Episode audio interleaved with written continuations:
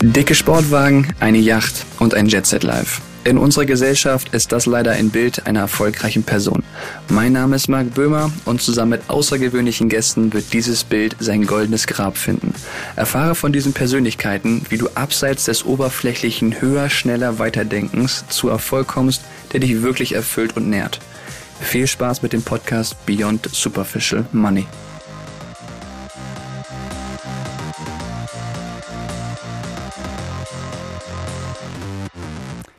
Wer kennt sie nicht? Die tollen, wundervollen Hollywood-Geschichten. Ein Unternehmen am tiefsten Punkt übernehmen, dieses sanieren, wirtschaftlich stärken oder vielleicht sogar neu ausrichten, um es dann am Höhepunkt zu verkaufen. Was für viele eine Traumvorstellung ist, ist für meinen heutigen Gast Realität gewesen. Während ihres Studiums war sie in das Familienunternehmen einberufen worden, da Hilfe gebraucht wurde. Eigentlich wollte sie zu diesem Zeitpunkt da gar nicht einsteigen. Doch dann stand sie in jungen Jahren da und sanierte das Familienunternehmen, musste schon früh mit Retail-Investoren umgehen und richtete das Unternehmen komplett neu aus. 2013 wurde das Unternehmen dann am absoluten Höhepunkt verkauft. Doch wo ihr Unternehmen am Höhepunkt war, war sie selber an einem Tiefpunkt. Heute würde man es vielleicht als ein Burnout nennen. Eine Zeit, die sie sehr viel gelehrt hat. Heute lebt sie nach dem Motto, ich bin meine Firma und wenn ich heute nicht will, dann eben nicht. Es geht darum, Chancen zu sehen, sie aber bewusst liegen zu lassen, wenn sie gerade nicht passen. Ich freue mich auf ein sehr schönes Gespräch mit der Vollblutunternehmerin Caroline Beck. Schön, dass Sie heute hier sind. Ja, hallo.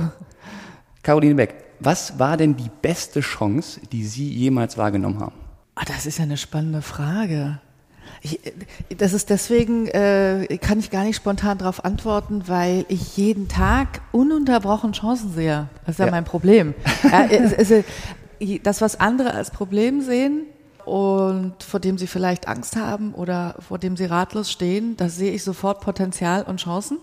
Ja. Und da muss ich mich eher daran äh, zurückhalten, äh, mich da nicht noch näher drum zu kümmern. Also Insofern, die ganze, die, jeder Morgen, jeder Abend, jeder Weg, den ich gehe, liegt voller Chancen. Ja. Aber vielleicht, ich denke mal drüber nach, vielleicht komme ich nochmal auf die Frage zurück. Kommen wir drauf zurück. Ich fand, als, als wir im Vorgespräch waren, ähm, das sehr spannend, wie Sie von Ihrem Weg berichtet haben, damals auch in Ihrer Firma, wie Sie eingestiegen sind und wo Sie dann am Höhepunkt waren. War denn, als Sie das verkauft haben, und dann gemerkt haben, oh Mann, ich bin jetzt irgendwie kaputt, ich bin jetzt fertig und ich brauche jetzt irgendwie meine Ruhe oder meine Pause. Hatten Sie in der ganzen Phase davor nie das Gefühl, dass es vielleicht jetzt zu viel war? Oder war Ihnen das schon damals bewusst, nur Sie konnten einfach nicht Pause machen? Ja, es, nein, es war mir permanent bewusst und es wurde auch nicht äh, besser, sondern es wurde eher schlimmer. Aber das Interessante ist, man, der Körper und der Geist äh, kann sich an Stress gewöhnen. Er mhm. kann sich an Krisen gewöhnen, er kann sich an Herausforderungen gewöhnen. Die Gefühle bleiben, aber die Probleme werden, sagen wir mal, quantitativ größer. Ja, okay. wenn es vorher ein Risiko um, ich sag mal, einen Betrag 100.000 Euro haben oder nicht haben ging, auf einmal ist es dann eine Million und das fühlt sich gleich an. Mhm. Objektiv ist es vielleicht herausfordernder, aber subjektiv das Gefühl bleibt das gleiche. Und im Gegenteil, die, die kleinen Probleme, die einen anfangs gestreckt, geschreckt haben, sind dann Tagesgeschäft, nimmt man gar nicht mehr wahr. Mhm. Aber konkret, ich war ich, äh, so zwischen kompletter Erschöpfung und total überdreht immer hin und her äh, gewechselt. Mhm. Und wenn ich nicht am Wochenende durch intensiven Sport, aber auch eben hochtourig, also nicht hier so ein bisschen Yoga und atme ein und atme aus, sondern richtig intensiv, bis das, der, das Gehirn einfach auch nichts mehr denken konnte und voller Endorphine war. Wenn ich diesen Ausgleich nicht gehabt hätte, hätte ich nicht am Montag wieder so durchstarten können. Also okay. ähm, Power mit Power bekämpfen sozusagen. Und man kann sehr mhm. lang auf so einem hohen Niveau bleiben. Und wenn ich meine, ich sag mal, Kollegen beobachte, die alle so hochtourig laufen, naja, sie morgens um vier aufstehen, dann erstmal eine Stunde joggen und dann als Erste im Büro sind mhm. und äh, schneller, höher, weiter, die laufen alle auf diesem ganz hohen Niveau. Ja. Die darfst du aber nicht eine Minute mal sagen wir mal, auf einen leeren, einen leeren Schreibtisch setzen und sagen, mach mal nix. Das, das funktioniert nicht. Da brechen okay. die zusammen. Ich glaube, da würden die heimlich wahrscheinlich alle heulen, weil sie mit dem Nichtstun überhaupt nicht umgehen können. Und das ist heute auch nach, bei, bei mir nach wie vor der Fall. Nichtstun funktioniert nicht. Ich okay. müsste mich dazu zwingen und ich fühle mich dabei sehr unwohl. Ich laufe nach wie vor immer noch auf einem relativ hohen Aktivitätsniveau. Okay. Ja. Wie lange, wie lange kann man dieses also gibt es dafür irgendwie eine Zeit oder kann man sagen, okay, so lange funktioniert es und dann hört es irgendwann auf? Kann man das Ewigkeiten strecken oder holt es dann einen irgendwann ein? Dieses hochtourige Level. Ja, also ich glaube, das ist auch nochmal von äh, unterschiedlich bei Männern und bei Frauen. Ich glaube, Männer erlauben sich noch viel weniger zu sagen, stopp, es gibt noch was, muss noch was anderes geben. Mhm. Ähm, das hat was, weiß ich nicht, mit Sozialisation oder so zu tun. Der Druck ist höher, also einfach aufzuhören, zu sagen, ich will nicht mehr. Ich glaube, das erlauben sich Männer eh noch seltener, noch mhm. weniger. Und dann kommt natürlich dazu, wenn sie in so einer Phase man baut ja auch Verbindlichkeiten auf. Verbindlichkeiten ja. gegenüber Partnern, gegenüber Kindern, gegenüber vielleicht sogar Mitarbeitern, das sowieso, aber auch im privaten Umfeld mhm. und hat dann plötzlich gar nicht die Möglichkeit, einfach auszusteigen und zu sagen, ach, ist doch egal, die Hypothek, die zahlt sich schon von alleine zurück mhm. oder der, dieser hohe Studienbeitrag äh, äh, meiner, meiner Kinder, das soll, dürfen die ja mal selber verdienen. Das, das, das, okay. der, das Ausstieg geht auch nicht. Ja. Das heißt, Sie hätten auch keinen Ausstieg gefunden, wenn das Unternehmen nicht verkauft worden wäre oder nein, Sie nicht verkauft hätten? Nein, andersrum. Ich, ich habe ich hab, ähm, gemerkt, dass ich nicht mehr kann. Okay. Und mich sehr intensiv damit auseinandergesetzt, ganz für mich privat. Wie komme ich aus dieser Situation raus? Mhm. Und äh, Verkauf war eine eigentlich die einzige Option, weil ich meine, im Gegensatz zu einem Mitarbeiter, äh, sie können ja nicht kündigen, können ja nicht sagen, ja. Jungs, mach das mal alleine. das ist ja ihr Geschäft, ja? ja, ja. Also es geht ja eigentlich nur schließen, verschenken, gut, also ne, oder verkaufen. Insofern gab es einen, einen Punkt, an dem ich total zusammengebrochen bin. Das habe ich mir aber nach außen nicht anmerken lassen und habe dann gezielt darüber nachgedacht, wie ich im Prinzip das Geschäft übergeben könnte und selber aus der, aus der, aus der Nummer rauskomme, weil ich mhm. wirklich nicht mehr konnte. Das, das ging, okay. also ich war, es gab einen Punkt, da war ich, glaube ich, zwei Monate arbeitsunfähig. Okay. Und da bin ich dann teilweise nur eine Stunde ins Büro gegangen, so um das Allernötigste mal drüber zu fliegen. Mhm. Ähm, aber ansonsten habe ich ganz klar gesagt, tut mir leid, ihr müsst mal zwei Monate ohne mich, das, das, das geht nicht mehr. Äh, wie lange haben Sie, haben Sie dieses Projekt, also des Familienunternehmens übernommen? Also 2013 wurde es verkauft. Wann haben Sie angefangen dort? Äh, 94. Okay, 94. Mhm. Wann war das denn bei Ihnen, dass Sie das erste Mal gemerkt haben, oh Mann, mich laugt das aus oder so in die Richtung, ich muss runterfahren, es muss vielleicht weniger werden. Wann fing es an, dass Sie gemerkt haben, okay. Es war elf oder zwölf. Da, okay, also kurz, relativ ja, kurz relativ vorm Verkauf. Mhm. Okay.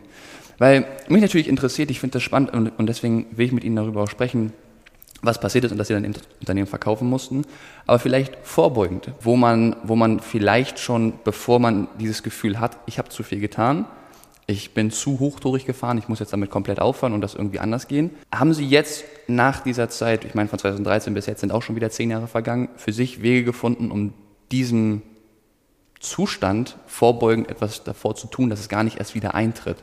Es ist ein permanenter Prozess und es ist ein ständiges Selbstgespräch, das ich führe. Äh, mich selber davor zu schützen, wieder in eine vergleichbare Situation zu kommen. Das mhm. ist nicht einfach, dass man eine plötzliche Erkenntnis hat, ähm, vielleicht mit Hilfe eines Psychologen oder so, und dann ab sofort alles anders macht. So läuft das nicht. Also mhm. es braucht schon Erkenntnis und auch gewisses Training, anders zu handeln. Aber es ist Kampf, will ich nicht sagen. Das klingt negativ. Also es ist aber ein ständiges Beobachten, mhm. also eine ständige Awareness auf die alten Verhaltensmuster und zu sagen, nee, da musst du dich jetzt schützen, du musst dir irgendwelche Tricks, ich, also in dem Fall kann ich jetzt nur für mich sprechen, du musst dir irgendwelche Tricks überlegen, wenn du eine Situation erkennst, wo ein altes Muster auftaucht, wo Gefahr äh, besteht, dass du dich wieder völlig verausgabst, mhm. da musst du eine Pause dazwischen legen oder einen Keil dazwischen oder einen Tag dazwischen oder eine Nacht drüber schlafen oder du gehst aus dem Raum raus oder mhm. du trennst dich selber von dieser Situation, wo du spontan reinspringen würdest. Okay. Und gibst dir selber Zeit, überhaupt erstmal zu sortieren, wo stehst du, wo ist das Problem, was hast du damit zu tun? Ist das tatsächlich ein Potenzial oder hast du, weiß ich nicht, bist du da übergriffig oder meinst du, du kannst alles besser oder du machst die Dinge nur, weil du sie kannst? Das ist ja ein ganz merkwürdiges ähm, Motiv. Aber ist ein ganz starkes Motiv. Also in meinem Fall, und ich glaube, da gibt es noch so ein paar andere Vollblutunternehmer, die sagen, ich mache es, weil ich es kann. Mm, okay. Ja, so, wieso könnt ihr das alle nicht so? Hier, guck mal, da, so, so, geht doch, geht, funktioniert doch. Da mm. gucke, hier, Ergebnis, so. Aber das kann man natürlich äh, nur bis zum gewissen Punkt treiben, weil ah, die, die Kraft ist begrenzt, äh, mm. das Leben ist verdammt kurz und auch die, auch finanzielle Ressourcen und Zeit ist ja auch begrenzt, ja. Mm. Haben Sie denn diese Gespräche oder ähm, auch jetzt diese Gespräche, führen Sie, sich das mit sich selber? Haben Sie da Personen, mit denen Sie sich da austauschen? Hilft eine externe Person? Sei das jetzt in der Familie, sei das im Freundeskreis oder sei das wirklich eine komplett externe Person? Ich habe mir, als ich gemerkt habe, dass es mir nicht gut geht. Und bei mir ist es so, ich bin dann häufiger, wenn ich mal in einer Situation bin, wo ich denke, mm, ist nicht so optimal, dass ich dann aber einen Tag später denke, merke, ach, es geht schon wieder, egal. Mhm. bloß nicht weinerlich sein hier, bloß nicht Selbstmitleid hier, wo ist das nächste Klavier? Ich trage das mal einen Stock hoch. Aber es gibt dann tatsächlich Momente, wo ich merke, naja, so, jetzt hast du dich wirklich verausgabt und in so einem Moment habe ich mir dann eine Hilfe geholt, eine Psychotherapeutin und wir haben sehr lange und sehr intensiv uns diese ganzen Verhaltensmechanismen meinerseits angeschaut. Ich mhm. glaube, sie hat mir auch irgendeine schwere Depression und Burnout und Tralala diagnostiziert, keine Ahnung. Und ich bin ja ein Kopfmensch, das heißt, mir war es dann auch sehr wichtig, kognitiv zu erkennen, was da gerade passiert. Also mhm. sicherlich ist da auch jeder anders und ja. braucht unterschied eine unterschiedliche Ansprache. In meinem Fall geht's nur über den Kopf, also ich muss tatsächlich das Muster erkennen. Okay. Und auch mein ich sag mal, mein Problem, also meine, meine Verhaltensweise, die für mich problematisch werden, managen. Mhm. Ich bin, ich funktioniere einfach so. Mhm. Und dann war es ganz spannend, dass es manchmal so Halbsätze waren in so einem Gespräch, die einen riesen Erkenntnisgewinn für mich gebracht haben. Wo ich sage, oh ja, da werde ich nie wieder direkt so diesen Erkenntnis, hinter diesen Erkenntnisgewinn werde ich nie wieder zurückfallen. Ja, okay. Es sind natürlich Verhaltensmuster, die man damit nicht sofort ablegt.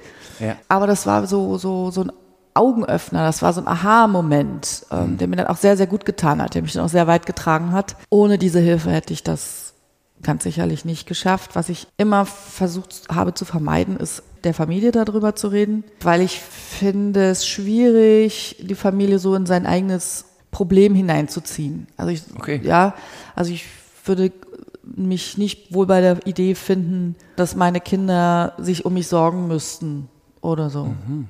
Ja. Also ich habe mal, es gibt so einen Zeitungsartikel, der wurde dann von dem Journalisten netterweise ganz dick übertitelt mit Unternehmer sind einsam. Und das erkläre ich auch gerne. Ich glaube, man, man hat als Unternehmer mit der hohen Verantwortung, die man hat, gegenüber insbesondere auch den Mitarbeitern, aber auch Kunden und Lieferanten, keinen echten Ansprechpartner. Also die Bank kann es nicht sein, das Finanzamt kann es nicht sein, der Kunde kann es nicht sein, der Lieferant kann es nicht sein, der Mitarbeiter kann es nicht sein. Und die Familie kann es eigentlich auch nicht sein. Ich finde es nicht gut, die ganzen Probleme mit nach Hause zu tragen. Okay. Ja, die Familie, das werden auch alle Unternehmer bestätigen, sitzt trotzdem eigentlich alle im, also die Firma sitzt am Familientisch. Das ist schon ein sehr dominantes Thema, mhm. unsere Firma wenn ihn alle bestätigen. Das ist wie so ein Familienmitglied. Und dennoch, finde ich, sollte man als der Patriarch oder die Patriarchin eine Grenze ziehen zwischen der Familie und der privaten Beziehung okay. und äh, dem Geschäftlichen. Hatten Sie schon, bevor Sie in dieses Unternehmen eingestiegen sind, die, diese Verhaltensmuster, die Sie jetzt selber erkennen, oder sind die aus dem relativ frühen Beginn als Unternehmerin daraus gewachsen? Das kann ich Ihnen gar nicht beantworten. Ich kann nur feststellen, dass ich mich während des Studiums schon selbstständig gemacht hatte. Okay. Mit Partnern. Ähm, also hatten schon diesen unternehmerischen Drang schon, bevor Sie überhaupt ins Unternehmen eingestiegen sind? Richtig, ich habe okay. mir, ich habe mir, wenn man versucht vorzustellen, während des Studiums, wo ich mich sehe beruflich. Ja logisch. Ne? Also man macht ja irgendwann mal Examen und dann sagt, wo, wo bewerbe ich mich denn da? Oder welches, welches Thema finde ich spannend, welches Unternehmen finde ich spannend oder welches, mhm. auch welche, nicht unbedingt, ja, aber meistens studienbedingt, welche, welche Schwerpunkte könnte es sein? Kann es Marketing sein, kann es Personal sein, kann es was auch immer, Strategie. Mhm. mhm. Und ich habe mich da nie gesehen. Ich habe mich da, ich glaube, ich bin auch einfach nicht führbar. Ne? Ich habe mich überhaupt in keinem Unternehmen so als, ich fange hier mal bei euch an und vielleicht in 15 Jahren arbeite ich mich zu, bis zur Spitze vor. Ich konnte mir das nehmen, und wenn ich das jetzt sage, hören Sie ja auch, dann arbeite ich mich zur Spitze vor. Ich war in meinem geistigen Auge immer Chefin. Okay. Immer. Also bevor Sie überhaupt irgendwo angefangen haben, war das schon für Sie klar? Ja, ich habe mich mal mit Kommilitonen äh, darüber gestritten, was Erfolg ist. Und ähm, der kam aus so einem Konzernkontext und meinte, ja, Erfolg ist für ihn messbar zum Beispiel daran, wie viele Mitarbeiter unter ihm sind. Und da habe ich gesagt, nee, Erfolg ist für mich, wie viel über mir sind, nämlich keine, zero. Und wenn da nur einer unter mir ist, dann ist das für mich Erfolg oder Macht oder okay. ja, das kann man unterschiedlich betiteln. Und da kamen wir nicht zusammen.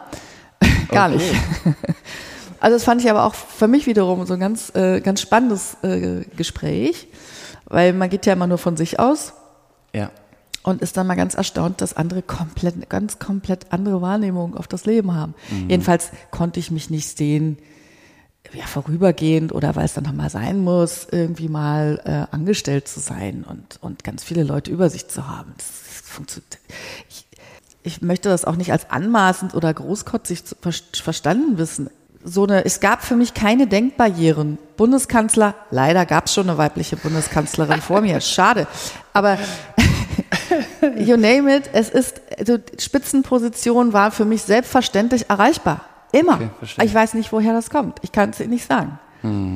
Also es ist jetzt nicht so, dass das meine Eltern mir ständig ähm, eingeredet hätten, ich sei so toll und könnte alles erreichen. Das war bei uns eigentlich kein Thema, sondern das ist Ja. ein Gefühl aus sich selbst heraus. Warum sollte es irgendjemanden geben, der mich an, irgend, an irgendeinem Punkt ausbremst? Absolut. Okay. Konnte ich mir, also, er soll es ja mal versuchen, ne? Ich finde das, ich finde das super, ich finde das super spannend. Denn aus den Gesprächen heraus, die ich auch vorher führen durfte, ist das oft ein, ich sag mal, oft ein, ein Antrieb gewesen. Ja, ich möchte gerne was, was bewegen, ich möchte etwas nach vorne bringen und dann sind daraus immer große Unternehmer gewachsen. Ich finde aber in diesem Kontext auch super wichtig, das, das zu erwähnen, für alle, die halt eben zuhören, das einfach mal zu sehen, ohne jetzt zu sagen, also generell Unternehmertum habe ich das Gefühl, das meinte ich ja auch immer im Intro immer, dass alle jetzt danach jagen wollen, selbstständig und Unternehmer zu sein. Ja, weil das ist irgendwie das Glorreiche, was man gerne erreichen muss. Ja, Hauptsache viel Geld verdienen, viel Erfolg im Geschäftsbereich haben. Ähm, und deswegen würde ich das ganz gerne nochmal hervorheben, was Sie meinten, dass dieser Weg ja auch die genau, ganzen Hürden mit dabei hat. Ja, also Sie meinten, relativ einsam unterwegs zu sein, viel Verantwortung zu tragen, viel Stress zu tragen, was einfach nicht viel aushalten, wenn man eben dieses Herzblut vielleicht gar nicht da drin hat. Also das, der, aller, allerwichtigste Begriff ist Verantwortung. Und wenn man den aber nicht füllen kann, aus äh, mangels eigenem Erleben, ist das so ein abstrakter Begriff. Äh, der ist aber brutal. Verantwortung heißt, wenn zum Beispiel ein Kunde sie nicht bezahlt, ein Konzern, der nicht mit eigenem, sondern mit fremdem Geld agiert und wo auch alle Mitarbeiter, alle Mitarbeitenden äh, pünktlich ihr Gehalt bekommen, aus irgendwelchen Gründen meint, oh, ja, zahlen wir mal nicht oder nicht jetzt oder oh, der Scheck ist in der Post oder oh, komme ich jetzt nicht ran an die Akte, dass sie dann da stehen und das ist und dann ihre Mitarbeiter nicht bezahlen können. Und da gucken die alle sie an mit großen Kulleraugen und sie wissen genau, der Monteur X, der hat eine Frau zu Hause, der hat zwei Kinder zu Hause und die brauchen jetzt ihren relativ bescheidenen, im Verhältnis zu dem, worum es jetzt bei dem Kunden geht, Betrag, um ihre Miete bezahlen zu können. Und sie können das nicht bezahlen, weil ihr Kunde sie nicht bezahlt. Und da müssen sie eine Lösung finden. Und es ist vollkommen egal, ähm, ob sie es können oder nicht können oder ob es ihnen Spaß macht oder woher sie die Kohle bekommen, ist ihre verdammte Pflicht als Unternehmer, jetzt dem Mann da seinen Lohn zu bezahlen. Und das fühlt sich, das, darauf ist man auch nicht äh, vorbereitet. Da sagt einem auch vorher keiner. Man lernt das ja auch nicht. Und es ist, da müssen sie es mit privatem Geld tun, wenn sie welches haben. Oder einen Verwandten anpumpen oder bei einer Bank anrufen. Dann können sie aber auch nicht immer sagen, ja, Kunde zahlt nicht, brauche trotzdem Geld. Also das ist ja, äh, da sind ja die Hürden auch zu Recht, ja, nicht sehr, sehr hoch, aber sie sind hoch. Es kommt auf die Beziehung an, die sie zu ihren Banken haben. Aber dieser Aspekt der Verantwortung wird, wird nicht, darauf wird, meine ich, zu wenig hingewiesen und der ist nur begrenzt spaßig. Ist aber ein ganz wesentlicher Aspekt des Unternehmertums. Also es ist nicht nur, ich will die Welt verbessern und was Gutes tun und was zurückgeben und bewegen, ist ja alles schön und gut. Aber am Ende des Tages oder am Ende des Monats kommt es darum, ich muss meine Steuern bezahlen, ich muss meine Mitarbeiter bezahlen. Ganz einfach. Ja, nichts mit Welt verändern. Ja. Ja, Löhne überweisen, Scheck ausschreiben. Ganz, ganz simpel. Ich finde das super, dass Sie das so direkt aussprechen, denn ich glaube, genau das ist der Punkt, wo, man, wo, wo wir uns viel bewusst zu werden, was ich überhaupt möchte. Denn niemand muss und niemand ist dafür, sage ich mal, verpflichtet, diese, diese Verantwortung zu übernehmen, wenn man sie nicht tragen möchte.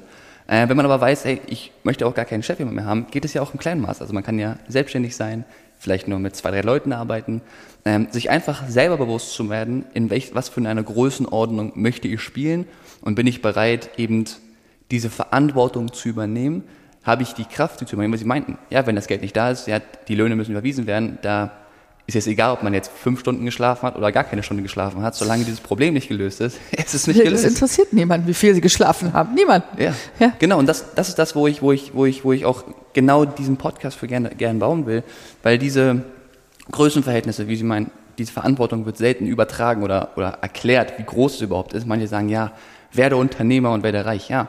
Aber aus Ihrer Erzählung gerade eben kommt ja erstmal raus, ja, bezahl deine Steuern, bezahl deine Miete, bezahl deine Mitarbeiter und dann kommst erst du.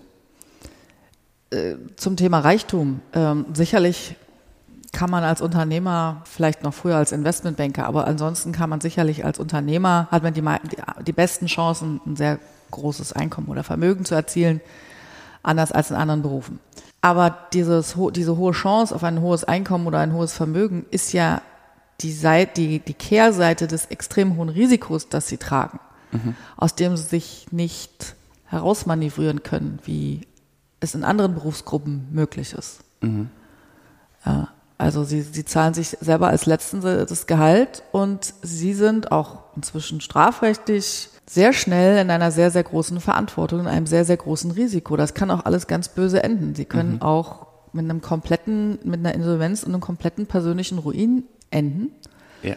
Und diese beiden Seiten stehen, sind miteinander verbunden und stehen sich gegenüber. Und das weiß ja auch jeder, dass ein Zins zum Beispiel ein, ein Messbetrag für das Risiko darstellt. Und so ist es beim unternehmerischen Zinsertrag, nenne ich das jetzt mal, also unternehmerischen Einkommen genauso. Das Risiko ist gigantisch. Mhm. Denn ähm, bis auf die, die vielleicht mit großen Vermögen starten oder die dieser neuen Bereitschaft von Investoren relativ risikobehaftet Geld zu geben ohne Sicherheiten. Das hat es ja früher nicht, das Venture Capital hat es ja in der Form früher nicht gegeben. Und es ja. gibt es ja auch nicht für jeden, steht ja nicht für jeden zur Verfügung, sondern nur für ganz bestimmte unternehmerische Aktivitäten oder Gruppen oder Personen. Aber der normale, der stinknormale Unternehmer, der jetzt kein sexy, smart, sexy äh, Business erfindet, sondern zum Beispiel ein Handwerker, ja, der kriegt doch kein Geld. Der muss sich bis zur Oberkante Unterlippe sein Einfamilienhäuschen oder sonst irgendwas verpfänden. Für das Unternehmen Geld von der Bank zu bekommen. Und da hilft ihm auch gar nichts, ob das jetzt eine GmbH ist und er ist äh, Privatperson. Die, die, das ist diese Grenze, diese Haftungsabgrenzung besteht nur auf dem Papier. De facto besteht die nicht. Wenn das Unternehmen, wenn der Handwerksbetrieb pleite geht, weil der Kunde nicht bezahlt, weil der Kunde nicht will oder weil er selber pleite geht, dann ist das Häuschen von dem Dachdeckermeister weg. Mhm. Punkt. Ja, absolut. Und die Schulden, das Darlehen, was er aufgenommen hat, vielleicht für das Einfamilienhäuschen, die bleiben. Ja. Weil die sind privat. Ja, und genau das ist der Punkt. Deswegen schön, dass wir darüber so offen sprechen können, weil genau das möchte ich gerne größer repräsentiert haben, dass auch diese Seite aufgedeckt wird, ohne es viel zu negativ zu beleuchten. Darum geht das gar nicht, sondern einfach Fakten. nur, genau, wie ist es? Wie ist der Fakt? Wie sieht die Realität aus? Und dann hat man ja die besten, die besten Chancen oder die besten Gegebenheiten, sich zu entscheiden, welchen Weg man gerne einschlagen möchte. Ob man eben diesen risikoreichen Weg gerne nehmen möchte, weil man bereit ist, das eben zu tun, oder eben nicht. Und da würde mich interessieren, Sie sind ja relativ früh gestartet in das Unternehmen, in Ihrer Familie. Wenn Sie den Verlauf, so wie er dann eingetreten ist, vorausgesehen hätten, ja, hätte, hätte Fahrradkette, ich weiß, aber rückblickend gesehen, Hätten Sie es genauso wieder getan, in dem Sinne zu sagen, ja, ich gehe jetzt dahin und ich mache das, oder hätten Sie sich noch mehr Zeit gegeben und vielleicht später richtig groß unternehmerisch begonnen? Aus heutiger Sicht hätte ich manche Dinge anders gemacht, aber ob das besser gewesen wäre, äh, war, bin ich mir nicht sicher. Mhm. Ich glaube, die, der Übermut und teilweise auch die Unwissenheit und die Dummheit der Jugend ist ja auch ein großes Geschenk. Ja. Ja, also wenn ich aus heutiger Sicht gucke, was ich manchmal gemacht habe, ich sage, meine Herren, da würde ich heute nicht mehr machen, das Risiko. Würde ich heute nicht mehr eingehen. Ich würde auch nicht so unvorbereitet in so eine, so eine so, Besprechung gehen und da einigermaßen gut rauskommen. Ne? Ja. Also ähm, Naivität von damals die, war gut. Genau, also diese, dieser, dieser jugendliche Sturm und Drang, das heißt ja nicht ohne Grund, schon seit mehreren hundert Jahren Sturm, Sturm und Drangzeit, also diese, diese, diese, ja. Man glaubt, man weiß alles. man ist unglaublich leistungsfähig, das ist so. Und man weiß überhaupt nicht, was da für äh, Probleme oder Risiken eigentlich drohen. Hat sie das also lange Zeit beschützt? diese Naivität oder dieser, diese Phase einfach zu machen und loszulegen und gar nicht drüber nachzudenken, was danach passiert? Naja, beschützt. Ich würde aus heutiger Sicht, weiß ich einfach viel zu viel. Okay. Also ich, deswegen würde ich es heute mit dem Wissen, was ich habe, würde ich es anders, würde ich sicherlich anders agieren. Mhm. Und ich würde manche Dinge nicht machen, weil ich denke, denken würde, äh, die Risiken, die damit verbunden wären, von denen ich jetzt heute weiß, die sind mir zu hoch und die habe ich aber früher nicht gesehen. Okay. Äh, insofern ist es ganz gut, dass junge Leute auch, das, oder sagen wir mal so, es ist nicht verwunderlich, dass junge Leute in der Regel mehr bewegen als nicht mehr ganz so junge Leute. Das hat, ja. das hat, das hat einen Grund oder eine Ursache. Ja, und kommt darauf zurück. Wunderbar. Ich bedanke mich viel, viel, vielmals für diesen tiefen Einblick. Einfach, weil es genau das widerspiegelt, was ich beobachte in den Gesprächen mit den Unternehmern, die ich führe, die aber so in der Öffentlichkeit, sage ich mal, gar nicht auftritt. Also genau dieses Bild davon, sondern es wird sehr glorifiziert, es wird sehr schön dargestellt. Und deswegen danke ich sehr herzlich für diesen tiefen, ehrlichen und realistischen Einblick äh, Ihrerseits aus, aus Ihrer Geschichte und möchte mich einmal an die Zuhörer richten und sagen, danke, dass ihr zugehört habt. Gerne, wenn ihr möchtet, ja, ähm, gibt eine Bewertung auf diesem Podcast. Ich denke, das äh, war wieder sehr, sehr viel Input heute. Ich durfte wieder unheimlich viel lernen, bin dafür sehr dankbar und gebe wie immer zum Schluss das letzte Wort meinem Gast. Vielen Dank. Ich würde gerne ein Wort in die Runde werfen äh, mit der Aufforderung, sich über das äh, Wort Gedanken zu machen, weil es äh, ein bisschen aus der Mode gekommen ist, aber als Unternehmer, eigentlich als Mensch, aber auch, auch gerade als Unternehmer wahnsinnig wichtig ist. Und das heißt Demut. Da steckt hm. nicht ohne Grund Mut äh, drin in dem Wort. Das merkt man aber erst auf den zweiten Blick. Aber Demut und Dankbarkeit im Sinne einer gewissen Dankbarkeit ist ein unternehmerischer Wert, ist ein menschlicher Wert, aber auch ein im Unternehmertum, glaube ich, ein Wert, der einem sehr dabei hilft, die richtigen Entscheidungen zu treffen.